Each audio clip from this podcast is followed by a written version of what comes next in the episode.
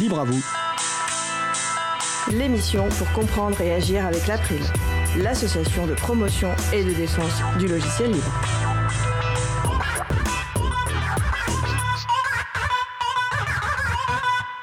Bonjour à toutes, bonjour à tous la collaboration d'équipes en présentiel et en télétravail. On est en plein dedans donc, depuis au moins deux ans.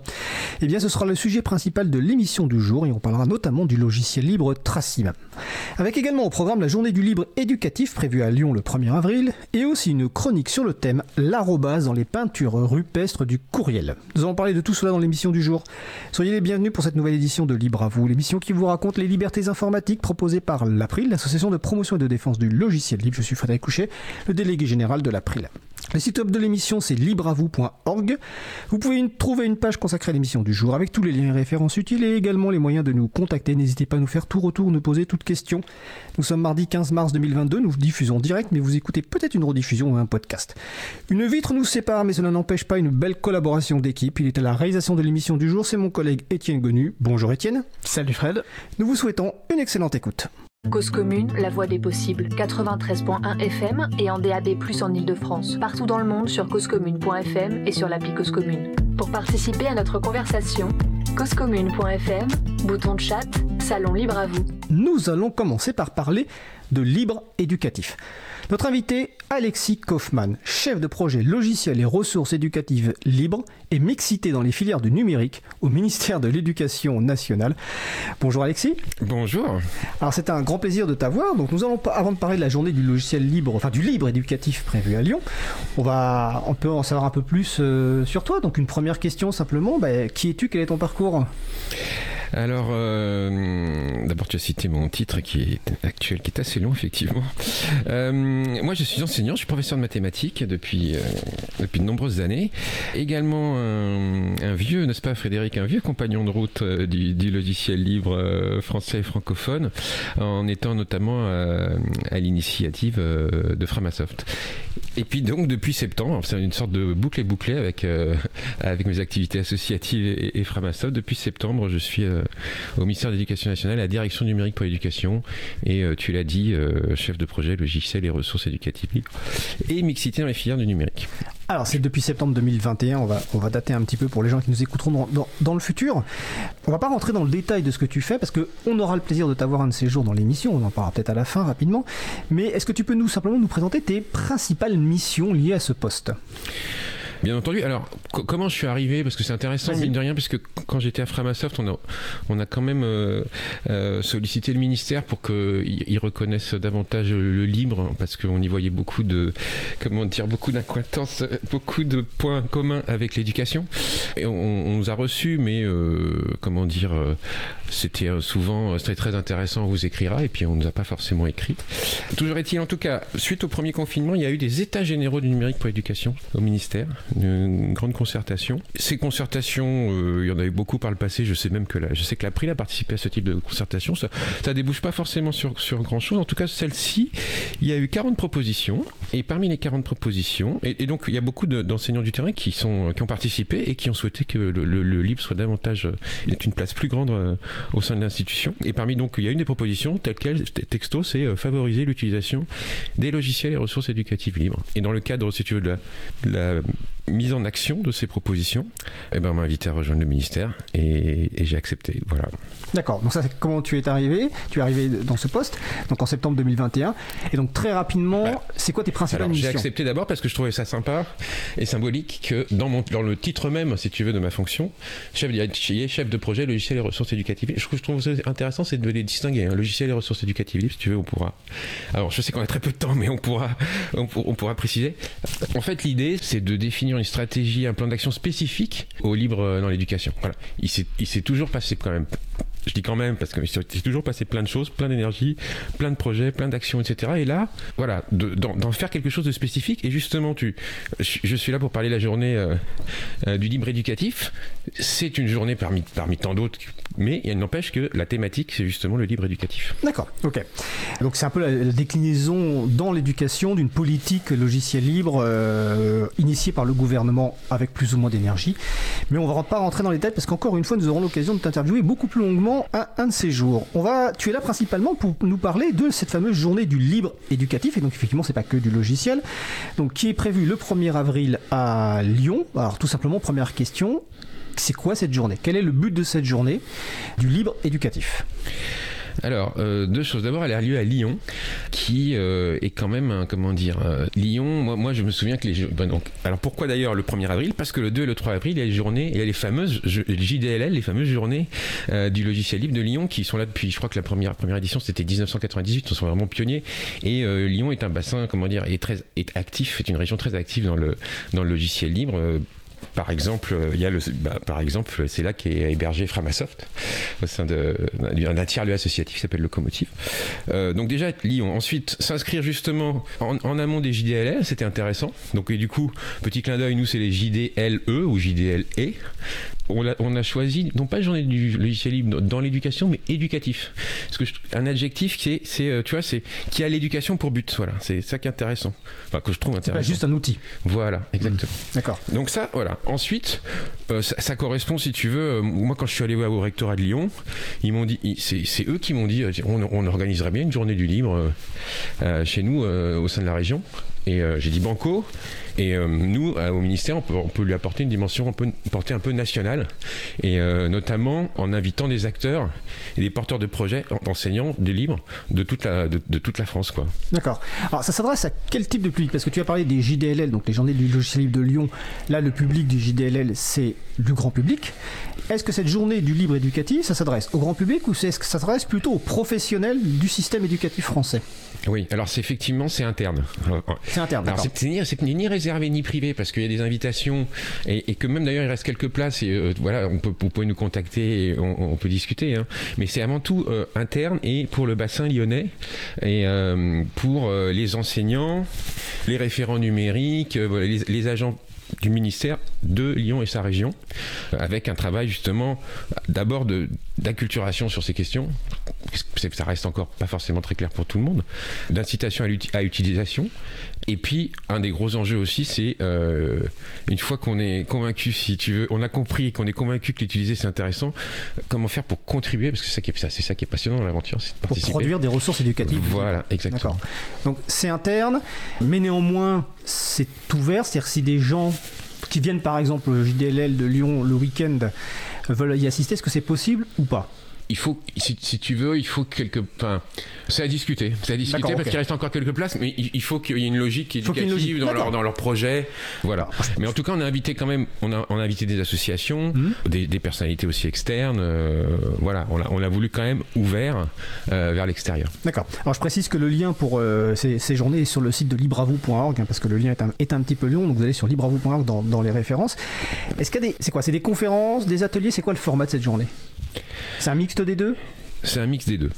C'est une journée qui s'est comment dire qui s'est décidée en décembre et euh, à l'échelle des temps administratifs, c'est franchement euh, c'est très agile j'ai envie de dire. On a réussi un peu un petit exploit donc il y a un côté euh, c'est un peu la course et voilà c'est un work in progress dans le, dispositif mais tu, vas avoir le, le donc on est quand même sur le site prestigieux de l'école normale supérieure de Lyon, dans le grand amphi, le matin en tout cas. Donc il y a une sorte de plénière, il y aura des conférences. On est, on est, euh, celle, celle, qui fait l'ouverture, tu la connais parce que je sais, je l'ai écoutée. Euh, elle a fait, elle a participé à une émission chez vous. C'était Agnès Crépet. C'est Agnès Crépet qui fait l'ouverture. De Fairphone.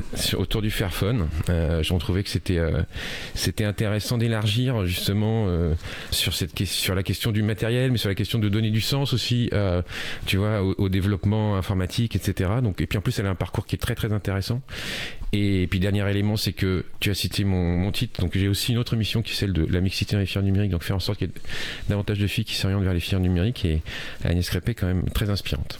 Et il y a Isabelle Collet qui interviendra aussi. Aussi, Isabelle Collet qui est la référence absolue pour. Qui est la référence absolue. Et Isabelle Collet que nous aurons le plaisir d'avoir le 12 avril 2022 dans Libre à vous pour ah bah. parler de diversité dans, dans, les filières informatiques et notamment les, les projets Vous avez bien de la chance. Donc ça, il y a des conférences, il y a, il y a des tables rondes aussi c'est sur, bah, sur ces questions de mixité et avec un titre un petit peu provocateur, c'est peu de, peu de filles, euh, peu de femmes dans le numérique, encore moins dans l'open source. Euh, ce qui est vrai d'ailleurs. Hein. Par exemple, sur les, les forges type euh, GitHub, ils ont fait des sondages, c'est 5% de filles. Euh, bon, c'est quand même. Les forges, c'est des sites qui permettent de développer des logiciels libres. On va pas rentrer dans le détail. Non. Mais voilà. Donc une sur une sur sa question de mixité, une sur autour des la collectivité, collectivité, école, équipement, etc. Il y aura. euh, Bah, notamment Nicolas Vivant Voilà. des Chirol qui est intervenu récemment à. Libre à vous. il y a, il y a donc, euh, beaucoup de personnes que vous connaissez. c'est normal. Et puis également une table ronde sur l'université, plus dans le supérieur, parce que nous, c'est un événement plutôt secondaire. Et on voulait qu'il y ait une place aussi, euh, une place pour le, le- le supérieur qui a ses propres spécificités euh, autour, autour de ces questions. Donc voilà, des, des interventions comme ça plénières, et puis des ateliers d'utilisation euh, Donc on a ce qu'on porte nous au ministère comme apps.éducation. Qui propose des services libres pour les, les, les, enfin, les, les, personnels de l'éducation nationale. Voilà, là aussi vous avez reçu Exactement. Luc Bourdeau. Donc euh, on a aussi on fait un, on fait un travail parce que ce que j'ai pas dit c'est que ce que j'ai trouvé intéressant quand on arrivant au ministère c'est que- donc ce que je disais c'est qu'il se passe déjà plein de choses c'est une question oula d'accord euh, en tout, bon donc toujours est-il ce qu'on porte nous au ministère donc apps.edu on travaille aussi autour de Moodle autour de Big Blue Button on essaie de faire non seulement d'utilisation mais de contribuer au code en relation avec euh, la gouvernance du, du logiciel. C'est très intéressant, c'est assez nouveau pour le ministère de travailler avec euh, des communautés du logiciel libre. Et puis des ateliers avec plein d'enseignants ou de communautés d'enseignants, formels, informels, qui portent des projets. Et ça, un, de mes, un de mes, un de mes- mon boulot, si tu veux, c'est de soutenir, accompagner, valoriser, repérer, mettre en avant. On est 800 000 profs hein, au, ministère, c'est énorme. Et là-dedans, il y a des compétences, il y a des talents, il y a des énergies, il y a des motivations extraordinaires. Les mettre en avant, les, regrouper. Donc non seulement il y aura des ateliers pour mieux pour utilisation, mais aussi on va regrouper ces personnes-là qui ont euh, voilà qui, qui se posent des questions. Le, fait- le simple fait qu'ils viennent, qu'elles se rencontrent, c'est déjà c'est déjà intéressant et nouveau en soi. D'accord. On va, on va rappeler, parce que je crois que tu l'as pas dit en, en introduction, que tu, es, tu as été prof de maths et tu es toujours prof de maths. Voilà, donc tu es quand même dû, entre guillemets, de, de, de- de ce métier-là. Alors, je t'ai fait un petit signe pour te dire qu'effectivement, qu'il restait peu de temps. Je t'avais prévenu que c'était un sujet Ouais, court, vrai, mais justement, en- pour finir, je t'invite évidemment, et je voudrais savoir quand est-ce qu'on aura le plaisir de t'avoir sur 50 minutes, 1 heure. Tu as été euh, recruté en septembre 2021. Ce que je te propose, c'est peut-être à la rentrée de septembre 2022 de venir faire un point un peu plus long sur tes activités. Est-ce que ça te dit? Oui, absolument, parce qu'en fait, quand je suis arrivé, on a aussi changé de, de- de directeur à la direction numérique pour l'éducation. Donc, on a, on a on défini notre propre stratégie euh, numérique éducative globale. Euh, notamment, il sera beaucoup, il est beaucoup question d'animer l'écosystème et de euh, créer ensemble, des, de créer des communs numériques et de les faire vivre. Euh, voilà, sur des questions qui me passionnent. Et là, je- avec grand plaisir pour la rentrée pour évoquer tout cela. Eh bien, écoute, Avec- l'invitation est lancée. Nous, nous t'attendrons pour la première émission de la rentrée de septembre 2022. Donc, c'était Alexis Kaufmann, qui est chef de projet logiciel et ressources éducatives libres et mixité dans les filières du numérique au ministère de l'Éducation nationale. Les journées, la journée du libre éducatif, c'est le 1er avril à l'ENS de Lyon. Vous retrouverez les références sur libreavou.org. Merci, Alexis. Et à bientôt. Et je, tu peux y rester pour la suite de l'émission parce que nous sommes en studio aujourd'hui. Nous allons faire une pause musicale. Après la pause musicale, nous parlerons d'aide à la collaboration d'équipes et notamment du logiciel libre Tracine. Mais en attendant, nous allons écouter Hard Country par Tonhouse Woods. On se retrouve dans 3 minutes 40. Belle journée à l'écoute de Cause Commune, la voix des possibles.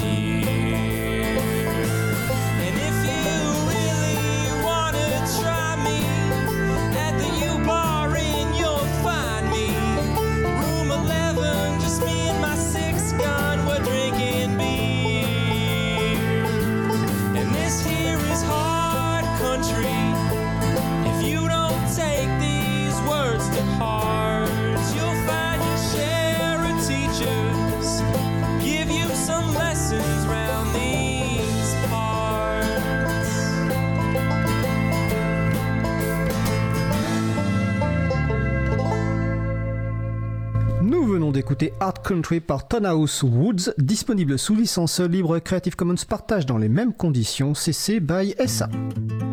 Retrouvez toutes les musiques diffusées au cours des émissions sur causecommune.fm et sur april.org. Libre à vous, libre à vous, libre à vous. L'émission de l'April sur les libertés informatiques. Chaque mardi de 15h30 à 17h sur Radio Cause Commune, puis en podcast. Nous allons passer au sujet principal. Nous allons poursuivre donc par notre sujet principal qui va porter sur la collaboration d'équipe avec notamment le logiciel libre Tracim. Nos invités du jour, Damien Accorsi et Charline Ragéad de la société Algou. Donc euh, là, les deux personnes invitées sont à distance. On va vérifier qu'elles sont là. Donc euh, bonjour Damien. Bonjour. Bonjour Charline. Bonjour. Alors, on va commencer bah, simplement par une petite question toute simple, une petite présentation euh, personnelle euh, rapide de, de vous. Donc, on va commencer par Charline Ragéad. Alors c'est Rajad. hein, Ah, c'est Rajad, excuse-moi. Oh là là, en plus, je t'ai demandé juste a- avant l'émission. Rajad, excuse-moi. euh, aucun souci. Bah du coup, euh, j'ai un parcours un peu compliqué puisque j'ai commencé par des études d'écologie et aujourd'hui je me retrouve en informatique. Euh, pourquoi me direz-vous? Euh, Tout simplement parce que euh, y a très peu de boulot en écologie. Je travaillais dans des réserves naturelles, etc. Bon, j'étais souvent affectée euh, à tout ce qui était cartographie, outils, statistiques, etc. Donc j'étais déjà un peu dans l'informatique et je me suis reconvertie et aujourd'hui, je suis facilitatrice chez Algou. Donc, je facilite notamment le projet Tracim, enfin l'équipe Tracim. Euh, voilà. Et puis, je suis aussi également très engagée dans, euh, dans le milieu euh, agile, en fait, et toutes les valeurs qui sont attachées. euh, euh, je fais partie des associations grenobloises, etc. Voilà. D'accord. Merci Charline. Damien? Damien Corsi? Et donc moi je suis Damien Corsé, donc je suis euh, libriste depuis euh, bientôt 25 ans. Euh, J'ai plus d'années de libriste que de non-libriste et euh, je suis créateur euh, du logiciel collaboratif Tracim. Et quand j'ai créé ce logiciel, donc je l'ai créé dans un contexte professionnel suite à des besoins que j'avais moi personnellement. Et je me suis dit qu'il était temps que j'apporte ma pierre à l'édifice en essayant de contribuer financièrement à l'écosystème et donc en, en créant la société Algou qui a vocation à commercialiser Tracim. D'accord. Je précise juste que donc Charline a parlé tout à l'heure de, de, l'agilité. On a consacré une émission de Libre à vous à ce sujet-là. Je renvoie, c'est l'émission 59. Donc les personnes intéressées peuvent écouter le podcast. C'est sur libreavou.org slash 59. Peut-être qu'on en reparlera d'ailleurs tout à l'heure au cours de l'émission. Alors, on va commencer avant de parler de Tracim. Quand on a préparé euh, l'émission et je vous ai demandé un petit peu de, de quoi vous aimeriez euh, parler, bah, le sujet principal, c'est pas tellement le logiciel qui est venu en premier, c'est plutôt la collaboration d'é- d'équipes et notamment en mode hybride. Car aujourd'hui, une des caractéristiques depuis quelques années et qui se développe de plus en plus, c'est ce mode hybride qui mélange présentiel et télétravail. Alors j'ai envie de vous poser comme première question tout simplement de nous présenter un petit peu ce, mode hybride et quelles sont les caractéristiques et les enjeux de ce mode de travail euh, hybride. Qui veut commencer? Alors, bah, moi, je vais commencer. Alors, il faut savoir que nous, euh, à Algou, historiquement, on est euh, comme beaucoup de boîtes euh, branchées présentielles. Et puis, on a, fait, euh, on a fait face au Covid comme tout le monde. Donc, on est passé en télétravail forcé. Ça s'est passé plus ou moins bien sur les premières, euh, les premières semaines. Puis, euh, petit à petit, on a évolué. Donc, on a adapté nos méthodologies de travail. Euh, chacun a trouvé un confort dans le travail euh, à distance et des manques par rapport au travail en présentiel. On est revenu à un mode de- complètement présentiel le temps de clarifier les choses et puis euh, le constat était que ben, une partie de l'équipe voulait faire du télétravail, une partie de l'équipe voulait rester en présentiel et de là est arrivé le mode hybride et c'est là qu'en fait les, les vraies complications commencent puisqu'on a les deux modes à, les deux modes à gérer en même temps avec chacun leur, euh, leur spécificité. D'accord.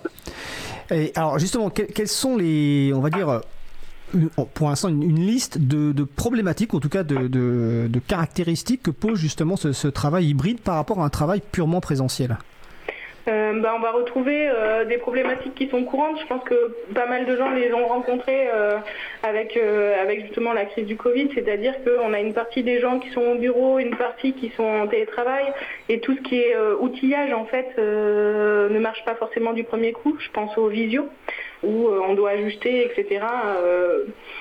Des fois les micros ne marchent pas, des fois euh, c'est chez nous, des fois c'est chez les autres. Donc ça c'est une problématique qui revient assez souvent, même encore aujourd'hui, alors qu'on a des outils qui sont euh, performants. On a aussi euh, des problématiques, par exemple, on va avoir des réunions qui vont se passer en partie en présentiel. Donc pour prendre l'exemple d'Algou, on va avoir des gens qui sont dans le bureau, dans la salle de réunion, et des gens qui sont en télétravail, seuls derrière leur écran. Et on sent que la dynamique n'est pas du tout la même, c'est-à-dire qu'il y a une interaction euh, qui se fait naturellement euh, dans la salle de réunion, bah, avec tout ce qui est communication non verbale, etc., qui n'est pas forcément euh, à distance en fait. Les, gens qui sont à distance, on, a du mal à capter toutes ces émotions. C'est assez difficile. On va retrouver aussi la problématique de parler derrière son écran, en fait, souvent, bah, comme là en émission de radio, c'est-à-dire qu'on n'a pas vraiment de réponse des auditeurs, et donc du coup ça peut être très frustrant pour les personnes qui animent, etc. Là- là- Là-dessus, euh, par rapport aux deux points que tu viens d'é- d'évoquer, donc le mélange présentiel et visioconférence, euh, ce, que, ce que tu pointes, c'est notamment le manque euh, potentiel, on va dire, d'interactivité, de convivialité et aussi peut-être de l'absence de communication verbale, c'est-à-dire le fait qu'effectivement, quand quelqu'un parle et que on peut voir la personne en face qui va réagir, soit lever les yeux au ciel, soit au contraire être contente, ce qu'on n'a pas forcément en visio. C'est à ça que tu penses? Oui, c'est à ça que je pense. Alors après, euh, je pense à Jitsi, par exemple, qui a implémenté, euh, qui a essayé d'implémenter un peu les émoticônes euh, et les réactions, en fait, qui, alors je dis pas remplace parce que ça remplace pas, mais qui peut un peu pallier ce problème-là. Vous avez des petits sons, des petits clap-clap, etc. Donc c'est vrai que ça peut un peu se dire, ah bah il y a quand même des gens qui suivent, il y a des gens qui écoutent, on essaye d'interagir, etc. Mais c'est tout à fait ça que tu, que tu as, que je voulais exprimer. D'accord. On va juste préciser que Jitsi, c'est un logiciel libre de visioconférence. euh, et si vous voulez le tester, vous pouvez notamment aller sur le site des, des chatons avec un S, hein, le collectif des hébergeurs alternatifs transparents, ouverts, neutres et solidaires, ce qui propose des instances Jit- Jitsi à, à tester.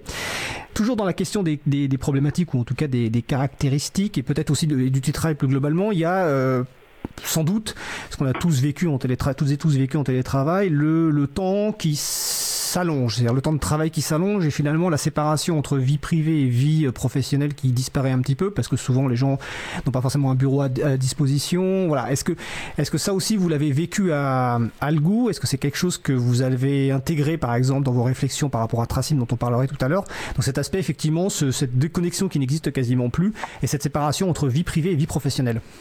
Ouais, donc alors ça c'est un, problème, euh, c'est vraiment un problème de fond sur le, télétravail. Et donc il y a le, droit à la déconnexion qui est un sujet important et euh, de fait il y a le, travail qui devient de plus en plus asynchrone puisque nous dans les règles qu'on a mis en place notamment euh, à Algou, le- un des intérêts du télétravail c'est aussi de pouvoir organiser ponctuellement sa vie euh, personnelle et par exemple si tu as un rendez-vous en journée et que tu dois t'absenter pendant une heure pour le pour l'entreprise c'est pas un problème. Euh, tu vas faire ton, ton heure de travail plus tard. Mais du coup il y a les problématiques de d'asynchronicité Et il y a la problématique du coup de droit, à la déconnexion parce que certaines personnes vont travailler plus tardivement, d'autres euh, plus tôt. Et euh, à quel moment en fait on va, euh, à quel moment on va couper le travail? C'est un problème aujourd'hui qui, est, pour moi, qui reste entier. On a des pistes pour pour le résoudre, mais il y a aussi beaucoup de Les outils peuvent aider, mais c'est aussi beaucoup des, des habitudes et des réflexes que les gens n'ont pas forcément parce que euh, de fait, il y a beaucoup de gens qui font du télétravail aujourd'hui qui n'étaient pas euh, a priori euh, branchés pour faire du télétravail et qui en, deux ans ont dû apprendre euh, à faire du télétravail à marche forcée entre guillemets. C'est-à-dire, quand tu dis qu'ils n'étaient pas branchés, c'est-à-dire ils n'avaient pas les outils à disposition ou c'était plutôt au niveau des, du mode de fonctionnement, du mode de travail? Ou c'est peut-être les deux, je sais pas. Moi, enfin, je pense que l'outillage, euh, l'outillage a un, un impact, mais c'est surtout une question de- d'habitude de, travail, puisque jusqu'à, enfin, avant la crise du Covid, la plupart des, des entreprises euh, euh, ne proposaient pas de faire du télétravail ou très très ponctuellement. Et du coup, la problématique, en fait, tu t'étais pas vraiment confronté, et du coup, comme t'es pas confronté, t'as pas, euh, pas développé des réflexes et des, euh, des bonnes, des bonnes pratiques qui permettent de limiter l'impact sur, euh, enfin, la coupure travail présentiel ou travail à distance. D'accord, donc si je comprends bien, c'est à la fois une problématique, peut-être, il y a deux problématiques différentes au niveau, en tout cas, euh, organisation. C'est l'organisation personnelle, c'est-à-dire que la personne elle-même, pour s'adapter à un mode de travail qui n'était pas prévu, et aussi la, la, on va dire peut-être la, méthodologie ou les pratiques de l'entreprise ou de la structure, en tout cas, parce que ça peut être une collectivité, une association, qui n'était pas forcément prête au télétravail. C'est ces deux choses-là qu'il a fallu adapter et, entre guillemets, peut-être voir monter en compétence et que ça s'est pas forcément bien passé pour tout le monde. C'est un petit peu ça?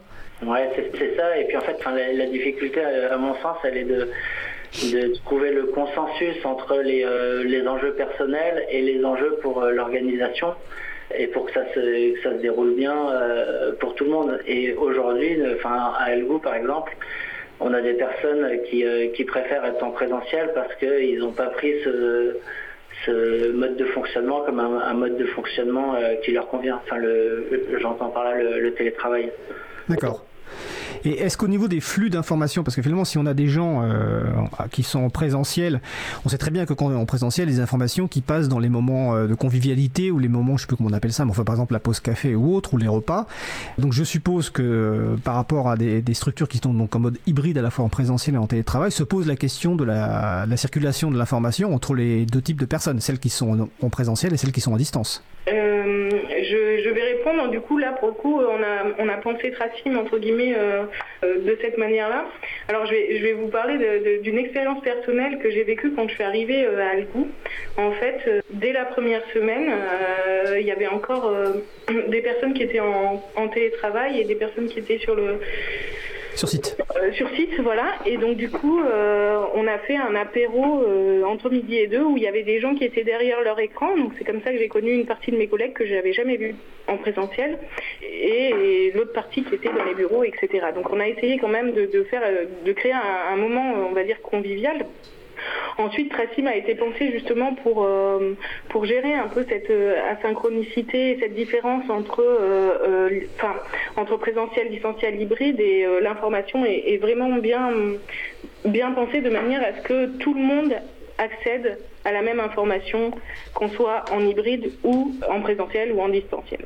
Par contre, on- on- aujourd'hui, on a un, un levier d'amélioration qui est sur, comme je vous disais tout à l'heure, la communication non verbale ou les, les petites phrases qui se disent qui se disent entre collègues, euh, euh, effectivement à la pause café, euh, ça on n'arrive pas encore à le, à le retraduire sur un outil euh, de collaboration. D'accord. Alors justement, comme tu parles d'outils, alors euh, euh, on parlera, on parlera un peu plus en détail de Tracim tout à l'heure, mais en termes de date, quand est-ce qu'a développe- commencé le développement de Tracim? Alors Tracim, il est- c'est moi personnellement qui ai, euh, qui ai créé le, le projet euh, à l'origine. Euh, J'ai commencé à le développer en 2013 sur un sujet qui n'était pas la collaboration, mais qui était le- la centralisation de l'information. D'accord. Le, le constat que j'avais fait, donc j'étais dans une start-up, enfin moi j'ai un parcours de développeur et d'administrateur euh, système et réseau, donc j'ai un parcours technique. Et euh, je m'étais retrouvé confronté à une problématique de retrouver l'information. J'avais, euh, on va dire, les bonnes pratiques en termes de traçabilité de l'information.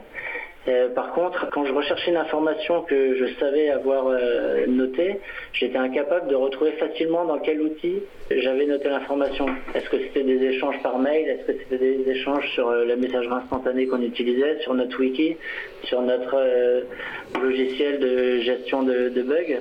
Et du coup, l'idée de Tracim, elle est venue de là.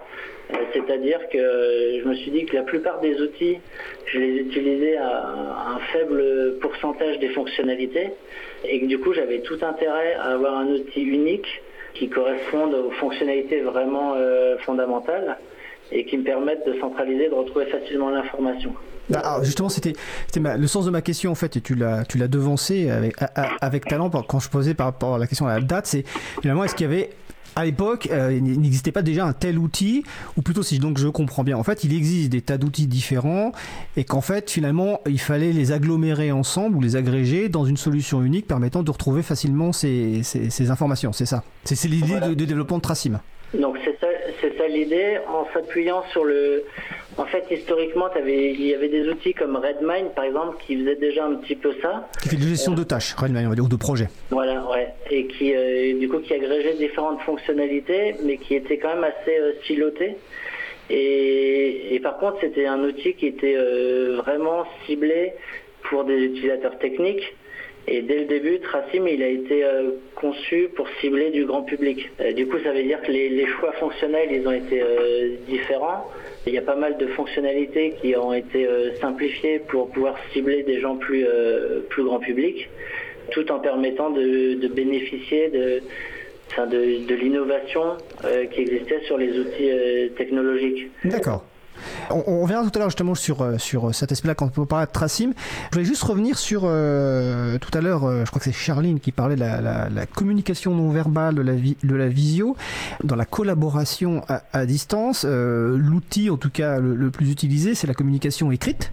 Et on sait bien que la communication écrite, il y a un certain nombre de dangers potentiels, de mal comprendre, etc.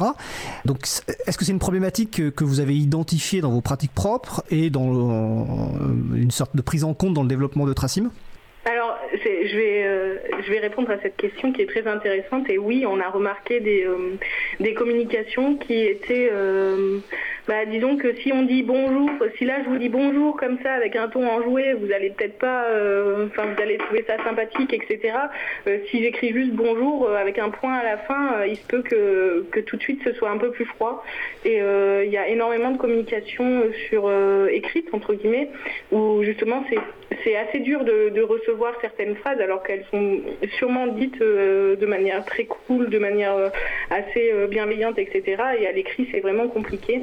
Aujourd'hui, sur Tracim, on a la possibilité de mettre des emojis par exemple, mais on fait en parallèle un travail en interne en fait sur comment améliorer notre communication écrite, etc. Pour moi, c'est plutôt des bonnes pratiques et des bonnes choses à avoir en, en, en tête, entre guillemets, pour utiliser un outil de collaboration. C'est-à-dire que l'outil ne peut pas tout faire actuellement. Peut-être qu'il y a des super features qui existent euh, et qui sont à développer. Mais euh, en tout cas, a- pour moi, ça s'accompagne par des bonnes pratiques humaines, on va dire, euh, et d'équipe euh, à côté de ça. Je précise juste que feature, c'est caractéristique, enfin fonctionnalité, une fonctionnalité du- Pardon, du, logiciel. Il n'y a pas de souci. Il n'y a pas de problème. Tu voulais réagir, Damien?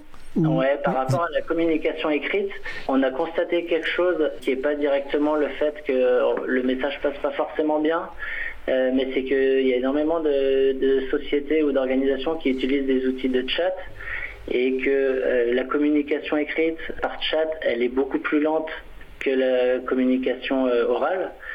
Et du coup, dans Tracim, on va favoriser, du coup, on essaye de, résoudre ce problème euh, de communication lente, euh, écrite, qu'on cherche à faire temps réel. Et du coup, dans Tracim, on a vraiment une orientation qui est soit on cible de la communication asynchrone et on va faire de la communication écrite, et avec les outils que- qu'évoque euh, Charline, comme les emojis, etc. Soit on va plutôt favoriser ou provoquer une communication audio ou, euh, ou visio.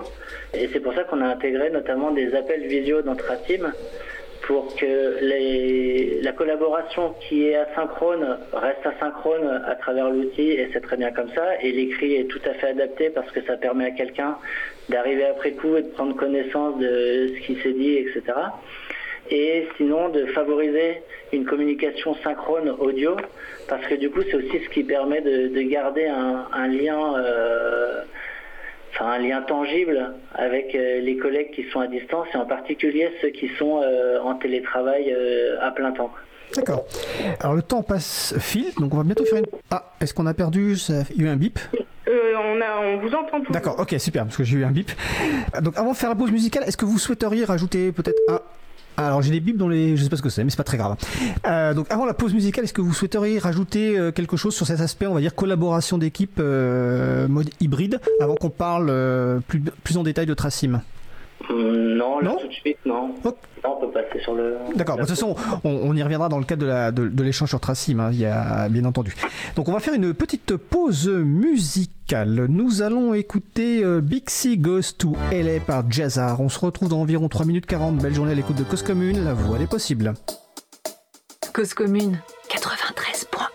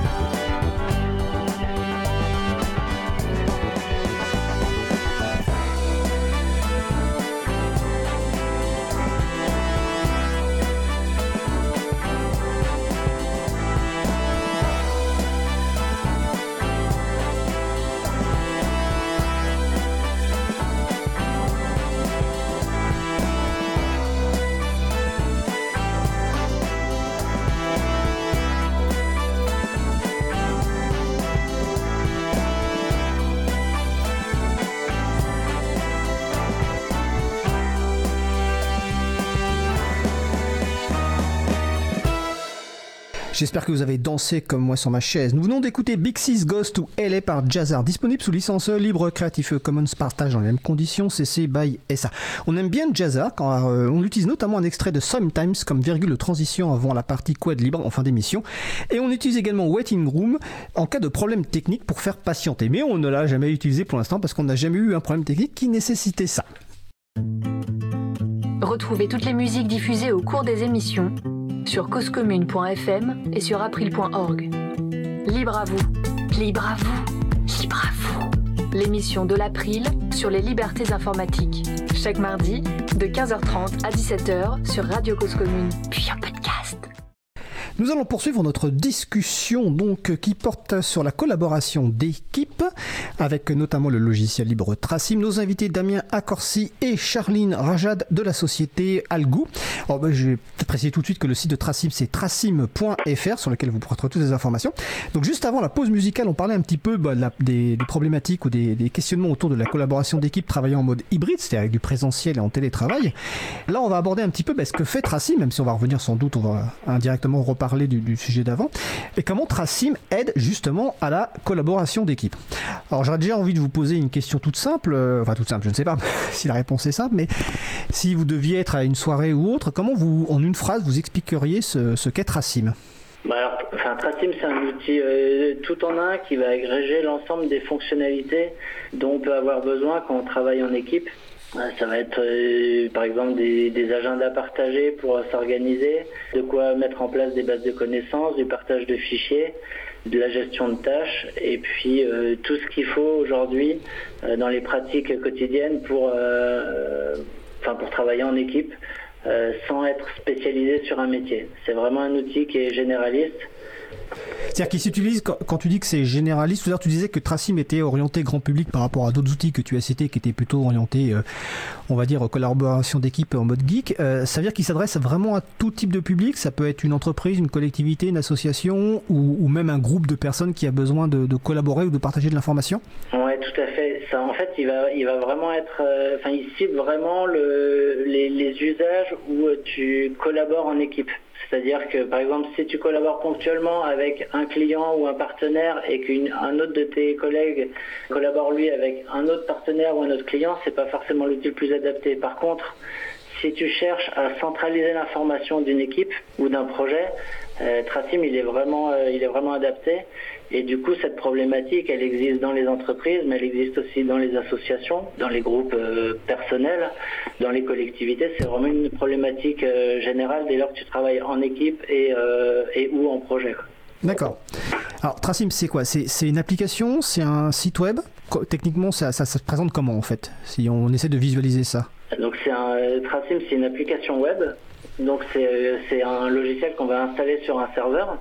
Et puis euh, les utilisateurs vont se connecter sur Tracim à l'aide d'un compte personnel à travers leur euh, navigateur internet. Donc ça peut être Firefox, ça peut être n'importe quel navigateur. Il n'y a rien à installer sur ton ordinateur. Et puis tu as une interface euh, adaptative. Donc euh, si tu te connectes depuis ton téléphone mobile, tu auras une interface qui est euh, adaptée au, au téléphone. Et si tu es à travers ton, ton PC, tu auras une interface qui sera adaptée à ton PC. D'accord. Et l'installation, alors prenons l'hypothèse de l'installation de Tracim, est-ce que ça nécessite des compétences, quelles compétences techniques plutôt ça nécessite d'installer Tracim par exemple sur sa propre machine ou sur son propre serveur pour une entreprise ou une association par exemple? Alors aujourd'hui, l'installation, elle est, euh, elle est quand même un petit peu technique. C'est-à-dire que soit tu es administrateur système et tu as l'habitude de déployer des applications sur serveur, et dans ce cas-là, tu as une documentation qui est, euh, bah, qui est adaptée. tu as une possibilité de le déployer à l'aide de la technologie Docker euh, qui permet de faire une installation plus simple. euh, mais sur laquelle tu perds un peu la maîtrise du fonctionnement du logiciel. Euh, mais ça reste, euh, enfin je dirais, une, ça reste une installation pour des, euh, des utilisateurs plutôt techniques. D'accord. Et après, si tu es particulier, par contre, nous on propose un, un service gratuit qui s'appelle Montracim, euh, qui est destiné à une utilisation personnelle, où là tu peux créer un compte en ligne comme tu pourrais le créer sur euh, toutes les offres euh, de cloud euh, gratuites, entre guillemets. La différence, c'est qu'on n'exploite pas les données. Nous, c'est vraiment un, démonstrateur de la technologie. Et notre, notre cœur de métier, il n'est pas d'aller commercialiser le logiciel auprès du grand public. Donc, c'est l'idée, c'est d'offrir le service gratuitement en échange de retour utilisateur. C'est une forme de contribution à la communauté. quoi. D'accord, donc si je comprends bien, cette, cette version euh, à usage personnel a les mêmes fonctionnalités que, les, que la version, on va dire, euh, classique. Peu de choses près, oui. D'accord. C'est-à-dire qu'on va, enfin, euh, on va avoir moins de, de réactivité sur euh, des problématiques de disponibilité, etc. Mais sinon, euh, les, euh, d'un point de vue fonctionnalité utilisateur, c'est, le, la même chose. D'accord. Et donc pour une structure, on, va reparler après un, peu du, fonctionnement de Tracim, hein, ce que ça propose, mais je vais juste finir sur cette partie en fait usage, on va dire. Et pour une structure qui est prête à, à- payer pour un, pour un service, donc la société Algou et peut-être d'autres partenaires proposent, je suppose, des installations adaptées à, euh, au contexte de telle ou telle entreprise ou telle, telle ou telle association. C'est un peu ça le modèle. euh, Ouais. Donc le, le, enfin, le, le développement du logiciel, faut le voir plutôt comme un, un outil pour, pour vendre euh, nos services. Euh, nous, ce qu'on va vendre, c'est euh, euh, plusieurs choses. La première, c'est qu'on on commercialise Tracim sous forme de logiciel en tant que service. Euh, donc pour des, euh, des structures qui souhaitent avoir un service clé en main sans se préoccuper de la gestion technique, ben, on propose une offre euh, clé en main et on déploie Tracim pour eux sur notre infrastructure. Et c'est sous forme de location donc. Donc c'est sous forme de location. Euh, ça c'est le, le mode le, le plus facile à utiliser. Et puis on, on propose aussi des, des contrats de maintenance et de support pour des gens qui souhaiteraient in- installer Tracim sur leur infrastructure. Et de l'accompagnement à la mise en place, à la reprise de données, etc. Ça aujourd'hui, donc nous on, propose tous ces services et on est en train de déployer un réseau de, de partenaires pour nous concentrer sur le, notre cœur de métier qui est l'édition du logiciel Tracim et puis du coup euh, faire l'accompagnement à travers nos partenaires qui sont plutôt des, des partenaires de, de proximité, des intégrateurs qui seront capables de déployer Tracim pour les clients mais aussi d'autres solutions euh, pour mettre en place tout un système d'information adapté aux organisations. D'accord. Alors dernière question sur la partie hébergement, euh, c'est une question qui est sur le salon web. Est-ce qu'il y a des chatons, donc euh, des, des- des structures membres du collectif chaton, KS, hein, chaton.org, qui proposent un service Tracim à ta connaissance? Alors c'est une bonne c'est une bonne question. On avait discuté. Donc nous on est euh, on est chatons. Ça avait été un petit peu euh, sujet à discussion parce que la plupart des chatons proposent un panel de services alors que nous on est vraiment euh, Un seul service, ouais. Ouais, euh, monoservice. Euh, on avait discuté avec quelques chatons sur le, la possibilité de les accompagner pour faire du déploiement de Tracim. Ça, enfin, à ma connaissance, ça n'a pas donné suite, donc je ne sais pas si c'est qu'ils se sont débrouillés tout seuls ou si ils ont abandonné. D'accord. Voilà, je saurais pas, du coup, je pourrais pas te donner une réponse euh, catégorique. Donc, on, on- on- on regardera. Charline, tout à l'heure, tu, tu- tu parlais que ton rôle était facilitatrice de projet. Alors, est-ce que est-ce que c'est facilitatrice de projet euh, en interne pour le développement de, de Tracim au sein d'Algou? Ou est-ce que, et ou peut-être, est-ce que c'est facilitatrice de projet pour justement les structures dont parlait tout à l'heure euh, Damien, qui ont des besoins particuliers et sur lesquels vous allez faire du, de, de, de- comment dire, de l'expertise? Alors, euh, euh, euh, c'est un mot qui regroupe un peu tout, facilitatrice. Pour résumer, en fait, je, suis facilitatrice des projets Algou, mais euh, on en parlera peut-être plus tard. Algou n'a pas que Tracim comme projet. Et donc, du coup, mon rôle, c'est de, de mettre de l'huile dans les rouages euh, en termes humains, en termes de projets, etc., pour que les projets avancent, que l'équipe se sente bien, que les utilisateurs se sentent bien. Donc, j'ai un peu un rôle, on va dire, humain euh, pour que ça avance un peu mieux. Euh, sur Tracim, on va dire actuellement, j'ai plutôt un rôle de Scrum Master. Oula, alors attention. voilà. J'ai- sorti les gros mots, ça y est, tout de suite. Mais Non, c'est pas un gros mot, simplement tu, tu vas avoir un défi, c'est que les gens comprennent de ce, quoi ça, de ce que c'est. Vas-y. Comment expliquer facilement En fait, euh, je m'occupe un peu de, pas du développement euh, en tant que tel, mais plutôt de l'équipe. Je vais faire en sorte que la façon dont on développe se passe bien. Donc nous, on développe sur des itérations de deux semaines. Donc toutes les deux semaines, en fait, on sort euh, une des nouvelles fonctionnalités, des bug fixes, etc. Et mon rôle à moi, ça va être de m'assurer que ça, ce, ce soit bien respecté. Voilà. En gros, en résumé. Alors, on va dire que le Scr- Scrum Master, ça vient du, terme mêlée en anglais, euh, donc il n'y a pas vraiment de traduction française, en tout cas je, ne crois pas, ça pourrait être chef de mêlée entre guillemets, mais bon, ça vient d'un terme du, rugby. Alors justement, le, développement de, comme tu parles du développement de, de, de Tracim, parlons-en un petit peu, il est développé à la fois par rapport aux, besoins et aux idées de, de- d'Algou, mais je suppose, en tout cas c'est une question, est-ce que il y a, comment se passe je veux le retour de, à la fois de remontée de bugs, mais de, surtout de rajout de fonctionnalités ou d'idées des, des personnes qui utilisent Tracim. Comment ça se passe? Bah, Aujourd'hui, en fait, on a euh, Damien qui joue un peu un rôle central euh, de du coup, je vais, arrêter avec les gros mots, mais euh, de, responsable produit, c'est-à-dire que Damien, il est vraiment aujourd'hui euh, au contact avec les utilisateurs, avec les clients, etc. Et c'est lui un peu qui, nous donne la vision produit, donc euh, et qui fixe un peu les, priorités, c'est-à-dire si on décide de faire une fonctionnalité, c'est mûrement réfléchi suite à des retours utilisateurs, suite à, à une réflexion en interne, etc. Et donc, comme ça, est priorisé un peu les développements sur Tracim. D'accord. Donc ça, c'est, sans que tu aies prononcé le mot, c'est la méthode de- d'a- d'agile, en fait, développement agile que vous appliquez au, au développement de Tracim, c'est ça? Euh, Aujourd'hui, ça va ressembler un Ouais. peu à une méthodologie euh, qu'on appelle Scrum. Hmm. Euh, par contre, c'est plutôt, hein, j'ai envie de dire, un- une sorte de gloubi boulga agile que Algou. C'est pas vraiment Scrum, mais bon, on, on a un peu, on s'est inspiré de, de, de bonnes pratiques, on va dire, agiles euh, au sein de notre équipe. Ouais. D'accord. Enfin, Oui, vas-y, Damien. Pour compléter ce point, dans la démarche, il y a, le, il y a évidemment le- la prise en compte des, des retours clients, euh, mais il y a toute la démarche autour de la communauté. Je pense par exemple, euh, chaque euh, premier jeudi du mois, on fait une démonstration des développements en cours où tout le monde peut participer et échanger avec l'équipe de développement pour remonter des, des suggestions en termes d'ergonomie, en termes de besoins, en termes d'attente. Et aujourd'hui, comme Tracim, c'est un produit qui est techniquement relativement complexe, contribuer en code, c'est compliqué. Par contre, contribuer euh, en traduction, en cas d'usage, en retour sur l'ergonomie, c'est accessible, je dirais, à, toute personne qui, euh, qui travaille en équipe euh, au quotidien, même sans connaître l'outil, parce que tu peux très bien, on peut très bien faire une démonstration d'une fonctionnalité, puis que quelqu'un nous dise, bah en fait, nous on a quelque chose qui marche bien mieux et qui marche comme ça, ou au contraire, ah bah c'est super ce que vous avez fait, et du coup c'est pour nous, c'est vraiment une, ça fait partie de- des contributions qu'on attend autour de Tracim, d'avoir ces, euh, ces retours. L'objectif, c'est vraiment de, ben, c'est toujours le même, c'est de rendre l'outil euh, facile à utiliser pour la majorité des gens. Et même si nous, on, a une vision, on, on mène une réflexion et on a des clients qui nous font des retours, euh, il y a une richesse euh, de retours qui est possible auprès des utilisateurs qui ne sont pas forcément des clients, qu'on aurait tort euh, d'ignorer. D'accord.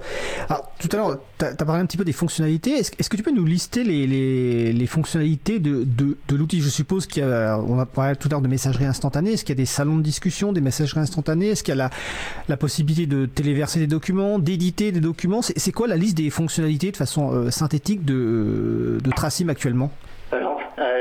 Je vais plus parler de, enfin de, de typologie d'outils. En fait, Ouais. Tracim, en gros, c'est une gestion électronique de documents euh, avec euh, une gestion de tableau Kanban, donc qui va permettre de faire des gestions de tâches et du suivi de projet, des agendas partagés, des agendas, des agendas individuels, des fonctionnalités type wiki pour euh, faire de la documentation en ligne, des discussions type forum ou type chat et des appels visioconférence.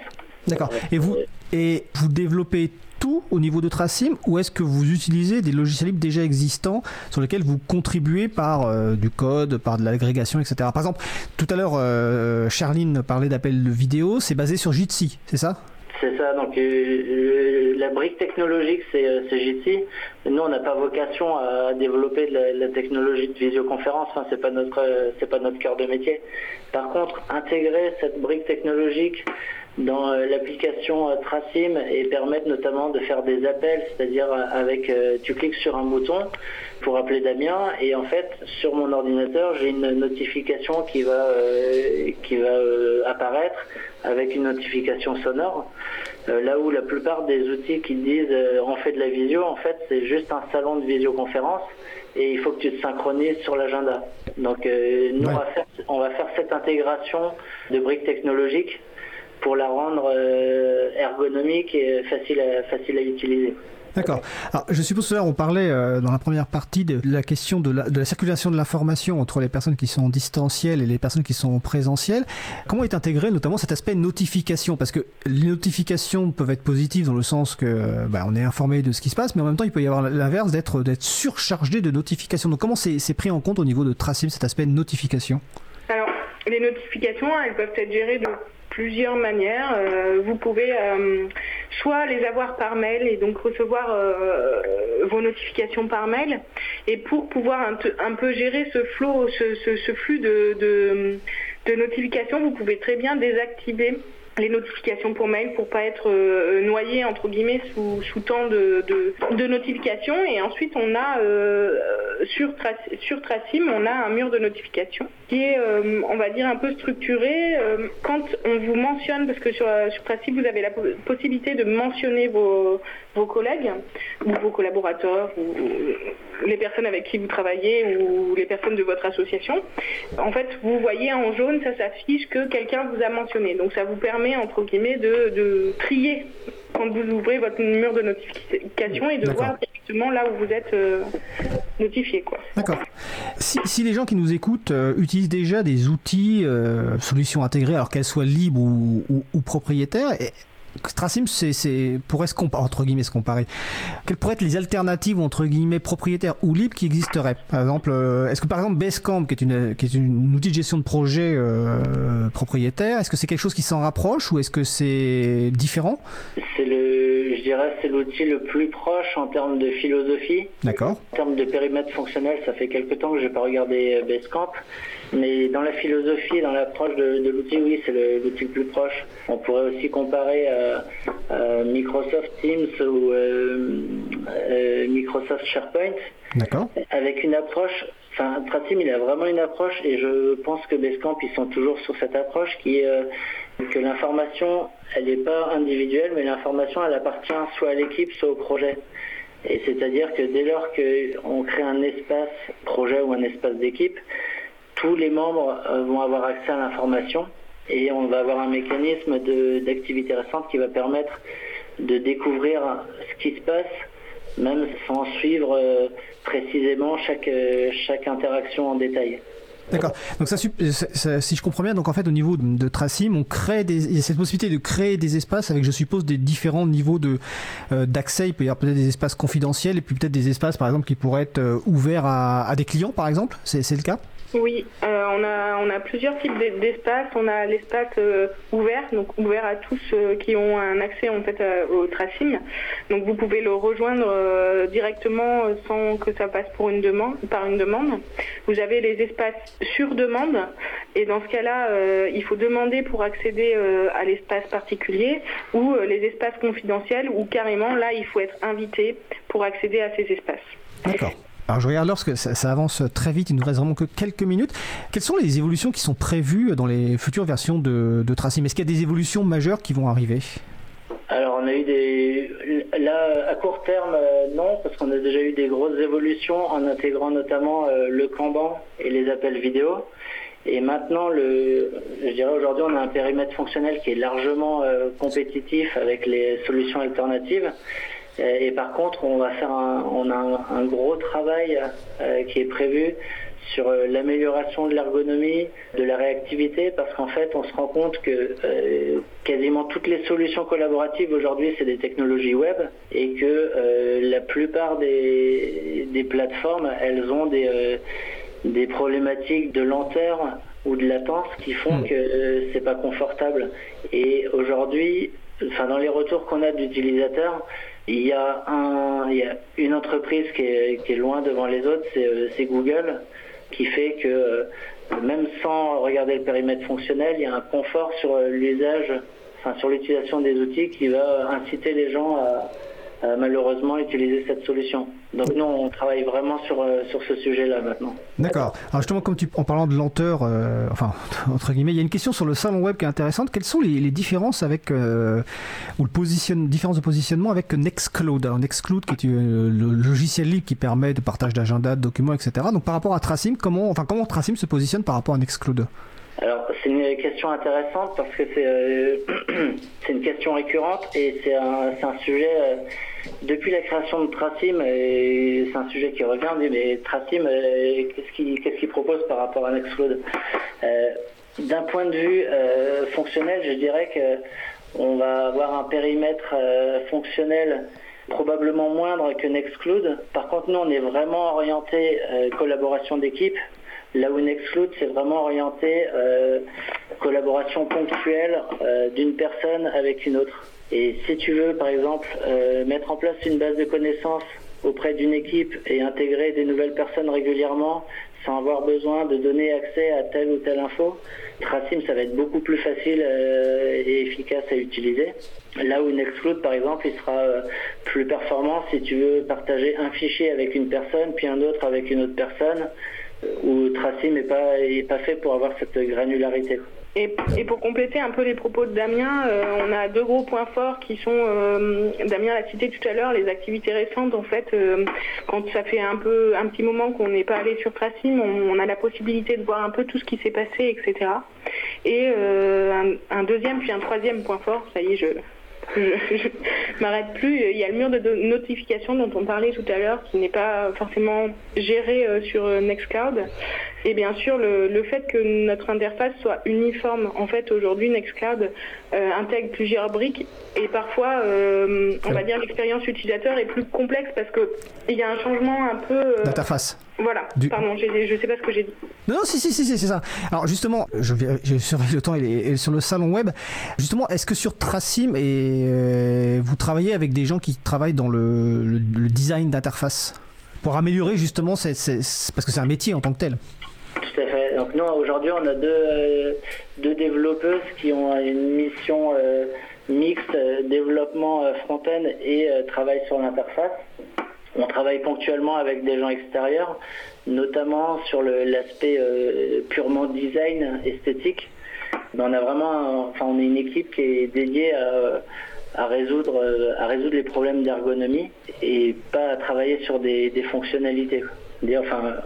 Avoir une approche qui est euh, usage et qu'est-ce que l'utilisateur veut faire et euh, qu'est-ce qu'il qu'est-ce qu'il attend de l'outil plus que comment il va le faire. Quoi. D'accord. Juste une précision, on a parlé de Nextcloud dans Libre à vous, euh, émission 54, comme d'habitude, libreavou.org slash 54. Euh, avant la, la- la dernière question de tour de table, euh, tout à l'heure, Charline, parce que je crois que tu voulais parler des autres activités d'Algou. Alors tu, as- tu peux le faire assez rapidement. Euh, Qu'est-ce que fait Algou en dehors donc de Tracim?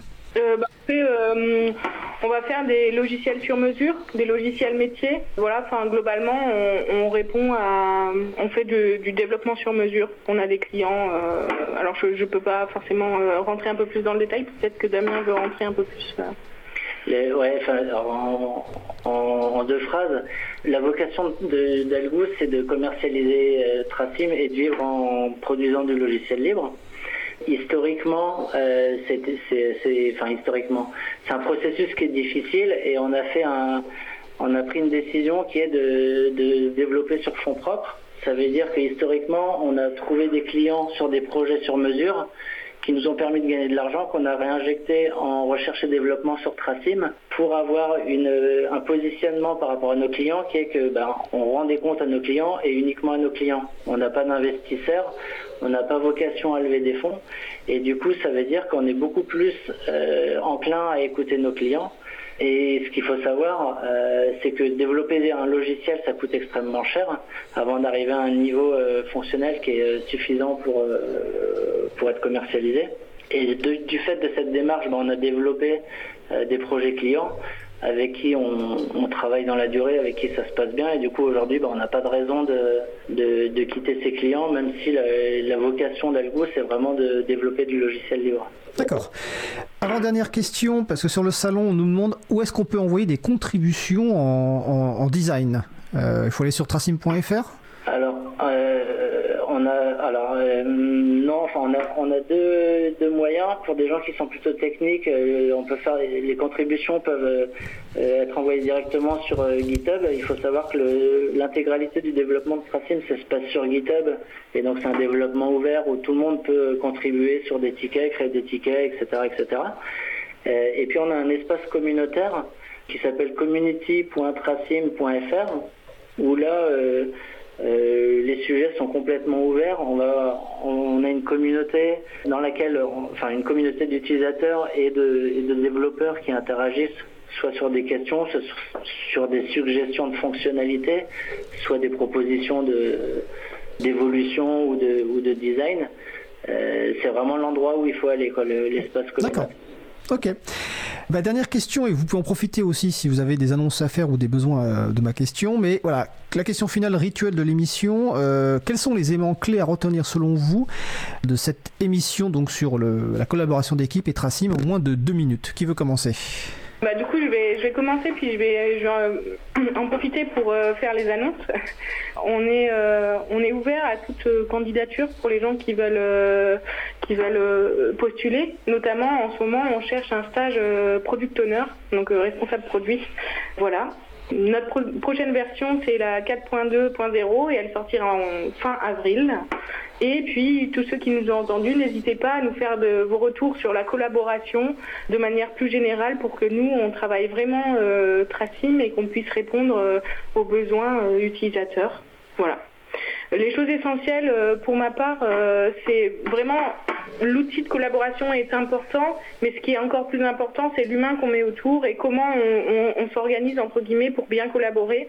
Voilà. Enfin, en un mot, pour moi, ce serait euh, un peu ce que- j'ai envie de dire. D'accord, merci. Euh, Damien? Ouais, bah, je, suis- je suis en phase avec Charline. Enfin, le le- l'outil, enfin, dans la collaboration, l'outil c'est vraiment un moyen, c'est pas une finalité. Et presque, bah, si l'outil n'était pas nécessaire, euh, tant mieux. Aujourd'hui, c'est pas le cas pour la plupart des équipes. Et du coup, ce qui importe, c'est que la communication se passe bien entre les collaborateurs. Et euh, là où Tracim entre en ligne de compte, c'est qu'il va euh, aider à ce que cette communication se passe bien et quand il peut proposer des bonnes pratiques, insuffler des bonnes pratiques aux utilisateurs. Euh, par exemple, en proposant des notifications ou des appels visioconférence plutôt que stimuler des discussions par chat qui sont parfois interminables. Par exemple, en suggérant à un utilisateur qui met à jour un document de commenter la mise à jour, qu'est-ce qu'il a mis dans sa mise à jour? C'est des, petits détails qui font que euh, bah, l'information, elle circule mieux. Et plus l'information, enfin, et plus l'information circule bien, et plus la collaboration va être fluide. Et l'outil presque, euh, idéalement, l'outil se fait oublier parce que euh, tout se déroule bien euh, naturellement. Bah écoutez, euh, merci hein, de cette euh, pa- passionnante, franchement, euh, c'est un, pa- c'est un sujet qui m'a passionné en tout cas à, à- à préparer. Euh, je rappelais les sites web, donc Tracim c'est tracim.fr et Algou c'est algou.fr avec deux O. Donc euh, nous avions le plaisir d'avoir Damien Accorsi et Charline Rajat de, donc, de la société Algou qui nous ont parlé donc de collaboration d'équipe et du logiciel libre Tracim. Je vous souhaite une belle fin de journée. Merci. Merci à toi, Frédéric. Au revoir, à bientôt. Au revoir. Nous allons faire une pause musicale.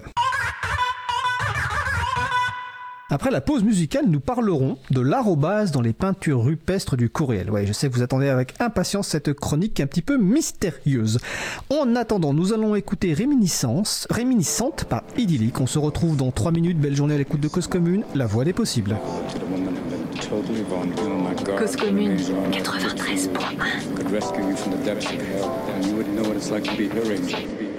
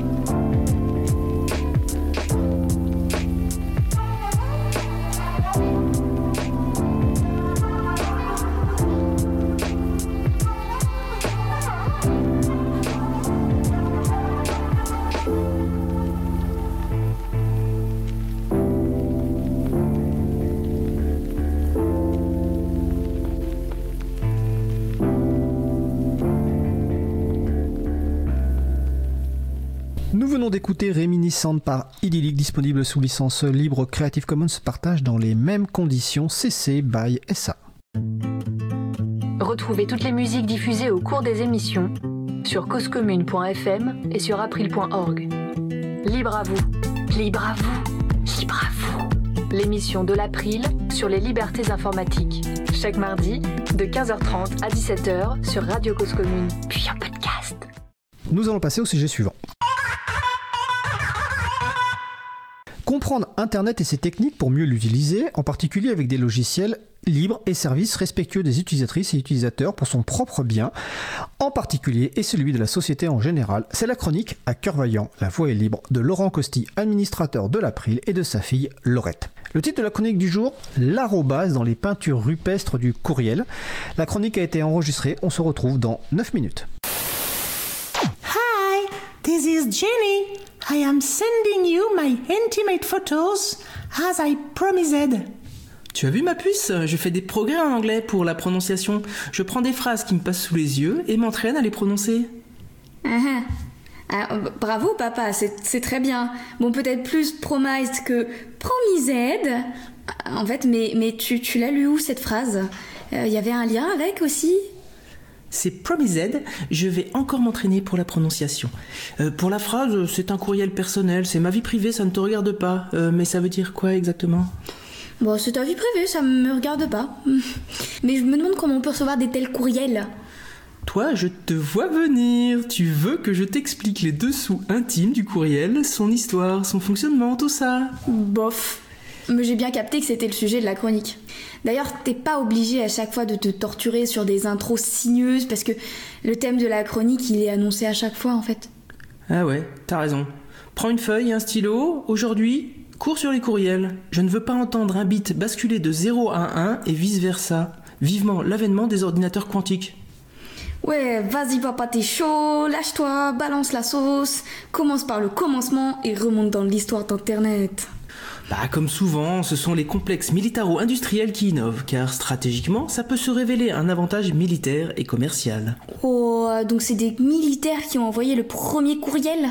C'était quoi le message genre Oh les mains, vous êtes cernés Ah, tu as le sens de la formule, tu devrais être général des armées, toi. Mais non, ce n'était pas ce message, mais presque. C'est Ray Tomlinson, alors sous contrat avec le gouvernement américain pour le projet ARPANET, qui va faire converger deux programmes pour envoyer et recevoir du texte. Oh, ARPANET, laisse-moi deviner. Agence pour la recherche pacifique, neutre, éthique et transparente. Ta tentative ressemble à s'y méprendre aux géniales idées de Framasoft quand il s'agit de trouver un acronyme comme celui des chatons.org. Mais il manque le deuxième A de ARPANET dans ton essai de déclinaison de l'acronyme. Ah, ah oui, oh, bah ça peut pas être ça du coup. Effectivement. Et même si leurs intentions étaient sans aucun doute celles que tu pointes, hum, ils sont restés plus modestes. Advanced, Advanced. Research, Projects, Agency Network. Est bon? Autrement dit, projet de recherche avancé en réseau de l'agence, branche du département de la défense des États-Unis. On y est donc. Mais euh, ça fait pas un peu beaucoup d'argent investi pour envoyer des gifs de chats qui se gaufrent à papy pour son anniversaire? Tout doux, tonnerre, on n'en est pas encore à envoyer des images. Il a d'abord fallu que Ray Tomlinson associe le couple de programmes SendMessage ReadMail avec le programme CopyNet qui permettait de copier simultanément un fichier sur les 15 ordinateurs d'ARPANET. Avec 200 lignes de code, il est parvenu à créer deux boîtes aux lettres électroniques sur deux ordinateurs situés côte à côte et à envoyer un message d'un ordinateur à l'autre. Ouais, mais euh, moi aussi je peux faire croire que je fais communiquer deux ordinateurs qui sont l'un à côté de l'autre. Bah, je déclare deux écrans sur le premier ordinateur et je fais semblant de brancher le second et le tour est joué. Je crois que tu confonds prestidigitation et informatique, ma chérie, mais je le note. La prochaine fois que je n'arriverai pas à mettre deux ordinateurs en réseau, ce qui ne saurait tarder étant donné mon incompétence, je ferai ça et pourrai ainsi usurper en toute quiétude. Oui, puis en plus t'es devenu un expert sur ce plan. Et voilà, t'es, mets ta mère dans le métavers. Non, mais je déconne, Ebi. Papa, t'es, t'es super sensible parfois. Et, et quel message d'espoir pour l'humanité a-t-il fait transiter par ce réseau, prémisse d'Internet, ce cher Ray Tomlinson? Sans doute une traduction anglaise de l'un de tes mots de passe préférés, hop, les premières lettres du clavier anglo-saxon. Mais on reviendra un jour sur les mots de passe et la sécurité. J'ai des choses truculentes et des anecdotes incroyables à raconter. Ah, Je n'en doute pas un seul instant, ça va être une vraie fête, youpi. Et, pour revenir sur les messages transmis, on, on sent que c'était moins bien préparé que le voyage sur la Lune quand même. Il aurait pu se fouler un peu plus avec un truc du genre un petit tapotage pour Tom Gleason, un grand tchouk tchouk pour l'humanité, ou genre coucou, tu veux faire coco? Ou, ou à minima un traditionnel Hello World. Euh, Bien essayé, Poussine, mais euh, cette tradition, comme tu l'appelles, est venue plus tard. Ça vient d'un dessin animé dans lequel on voyait un poussin, justement, qui sortait d'un œuf et qui disait Piou piou, bonjour le monde, piou piou. Oui, t'as un peu recontextualisé en rajoutant des piou-piou et sa petite voix, non? Oui, j'en profite. Comme tu es devenu un peu spécialiste du projet GNU, je précise ici que de cette expression Hello World est né le projet GNU Hello, qui fait figure d'exemple canonique pour l'empaquetage d'un programme GNU et va jusqu'à servir de modèle aux normes de codage GNU, ainsi qu'aux pratiques en vigueur au sein du projet.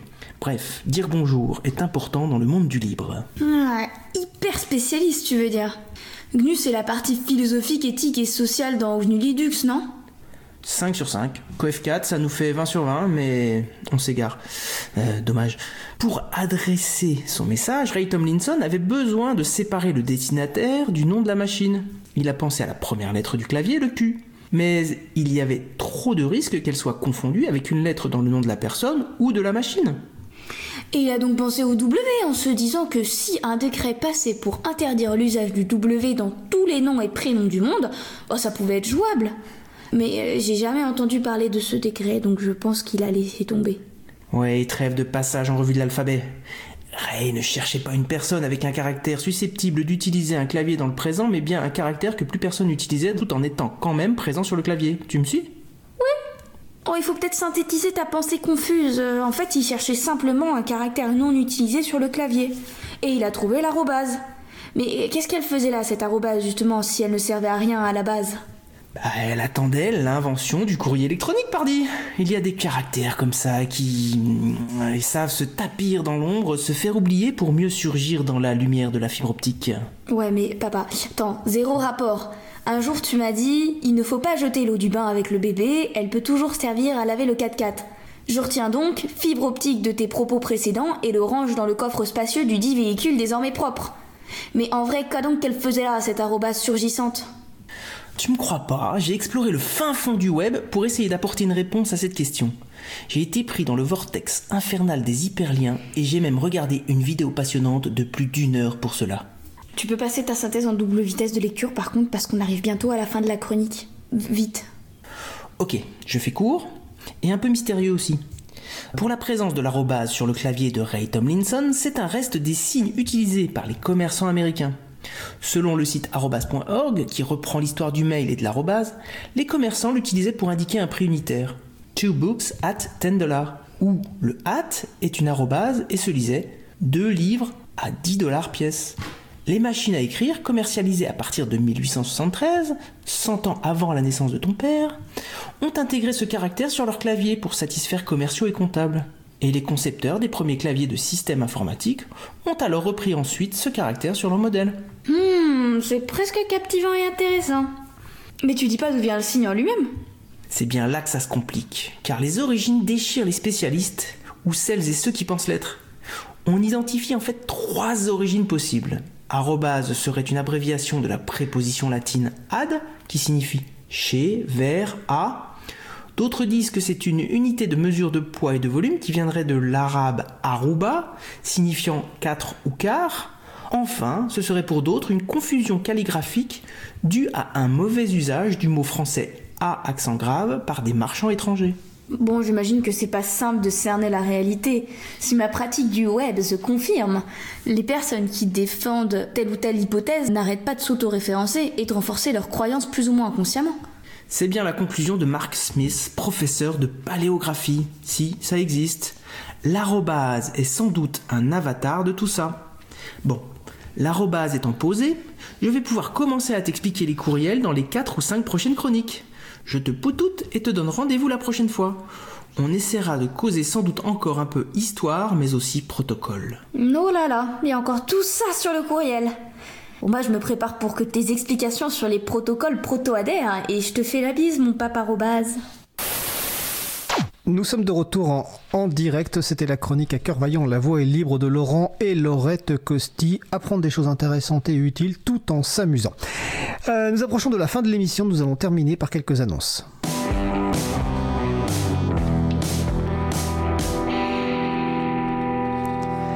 Va commencer par un peu d'auto-promo radiophonique et familiale, je vais me permettre ça. L'an dernier, dans l'émission Chemin de traverse sur Cause Commune, il avait été question de l'Orchestre des Petites Mains Symphoniques avec Éric Dufay, son fondateur et directeur artistique. Alors, la partie familiale, c'est que mon fils est parti de cet orchestre constitué de jeunes de 7 à 17 ans environ. Et Éric Dufay les a embarqués dans une nouvelle aventure, un concert exceptionnel aux Folies Bergères à Paris dimanche 20 mars 2022 à 17h. Si vous pouvez, n'hésitez pas à venir. Pour en savoir plus sur l'orchestre, vous pouvez écouter le podcast de l'émission Chemin de Traverse sur causecommune.fm. Pour connaître les nouvelles concernant l'émission Libre à vous, je vous encourage à vous inscrire à la lettre d'actu. Vous y retrouverez, vous y recevrez régulièrement les actualités concernant l'émission, l'annonce des podcasts, des émissions à venir, ainsi que des bonus et des annonces en avant-première. Vous pouvez également vous inscrire si vous le souhaitez à la lettre d'actu de l'April pour recevoir chaque début de mois l'essentiel des actions de l'association. Pour vous inscrire, c'est simple, rendez-vous sur le site libreavou.org dans la rubrique Contact. Le samedi 5 mars commençait la 21e édition de l'initiative de l'April Libre en Fête. Pour accompagner l'arrivée du printemps, chaque année autour du 20 mars, des événements de découverte des logiciels libres et de la culture libre en général sont proposés partout en France dans une dynamique conviviale et festive.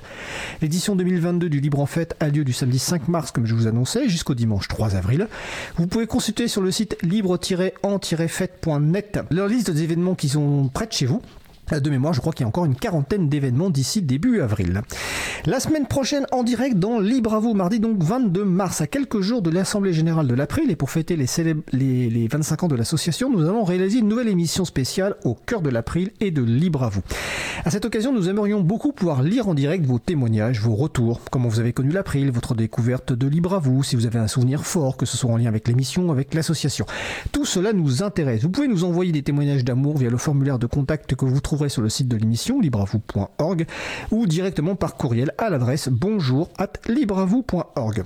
Et pour finir, je vous invite à consulter le site de l'agenda du libre, agendadulibre.org pour trouver des événements en lien avec les logiciels libres ou la culture libre près de chez vous.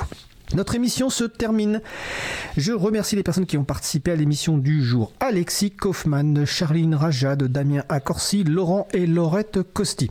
Cette 136e émission a été mise en onde par Étienne Gonu, que je remercie. Merci également aux personnes qui s'occupent de la post-production des podcasts, Samuel Aubert, Elodie Daniel Girondon, Languin, bénévole à l'April, et Olivier Grieco, le directeur d'antenne de la radio. Vous trouverez sur notre site web libravou.org toutes les références utiles, ainsi que sur le site de la radio, causecommune.fm. N'hésitez pas à nous faire des retours pour indiquer ce qui vous a plu, mais aussi des points d'amélioration. Vous pouvez également nous poser toutes questions, nous y répondrons directement ou lors d'une prochaine émission. Toutes vos remarques et questions sont les bienvenues à l'adresse bonjour at libravou.org. Nous vous remercions d'avoir écouté l'émission. Si vous avez aimé cette émission, n'hésitez pas à en parler le plus possible autour de vous et faites connaître également la radio Cause Commune, la voix des possibles. La prochaine émission aura lieu en direct, comme je vous le disais, le 22 mars 2022 à 15h30. Notre sujet principal portera donc sur Au cœur de l'April et de Libre à vous. Nous vous souhaitons de passer une belle fin de journée. On se retrouve en direct mardi 22 mars. L'émission sera animée par mon collègue Étienne Gonu avec son talent habituel. Et d'ici là, portez-vous bien.